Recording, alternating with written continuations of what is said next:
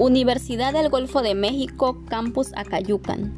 Licenciatura en Pedagogía. Materia, Evaluación Educativa. Tema, Fases de la evaluación. Docente, licenciada en Pedagogía, Daira Daniela Canto Lucho. Alumna, una servidora, Dariana Ramos Mijangos. Grupo 603. Acayucan, Veracruz, a domingo 6 de junio de 2021. ¿Qué es la evaluación educativa? Es un proceso continuo y personalizado dentro del sistema de enseñanza-aprendizaje, cuyo objetivo es conocer la evolución de cada estudiante, para si es necesario adoptar medidas de refuerzo para garantizar que se alcancen los objetivos educativos definidos para su nivel.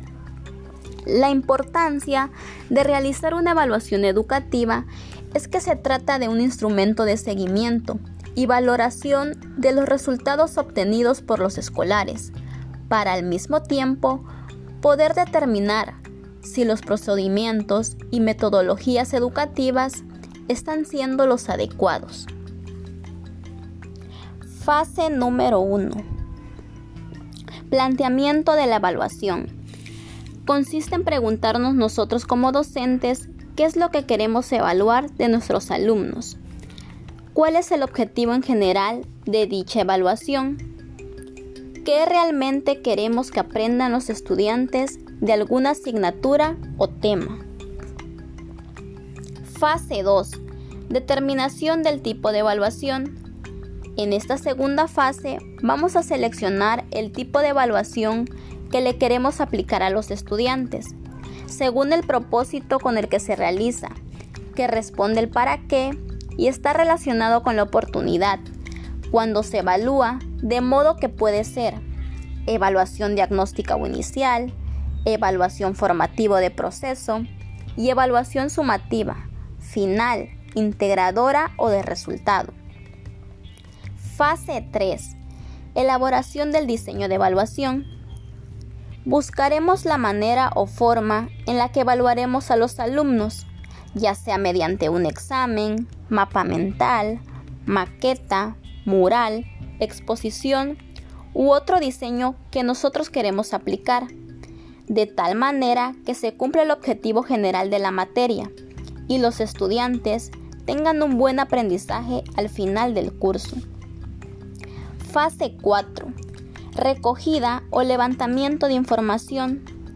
Después de aplicar el diseño de evaluación seleccionado a cada uno de los alumnos, se obtienen las calificaciones de cada estudiante, dependiendo el número de aciertos en caso de que se haya aplicado un examen, o si es otro tipo de diseño, se toman en cuenta otros criterios con los cuales el estudiante tiene que cumplir para obtener buenas calificaciones. Fase 5. Análisis de la información. En esta quinta fase se analiza el por qué unos alumnos obtuvieron mejores calificaciones que otros y por qué los otros salieron bajos para así poder analizar el proceso de cada estudiante y saber con exactitud el porqué de dicha calificación. Fase 6. Formulación de conclusiones y presentación de resultados. En esta última fase nos damos cuenta si la, la evaluación realmente cumplió su objetivo si cada uno de los alumnos logró tener el aprendizaje esperado y si es así, seguir implementando los métodos y estrategias de aprendizaje. En caso de que no fuera así, buscar otras estrategias de tal manera que los estudiantes consigan un buen rendimiento académico. Estas fueron las seis fases de la evaluación. Espero que mi información les sirva de mucho y puedan aprender un poco más sobre la evaluación educativa, su importancia y sus fases del proceso de evaluación.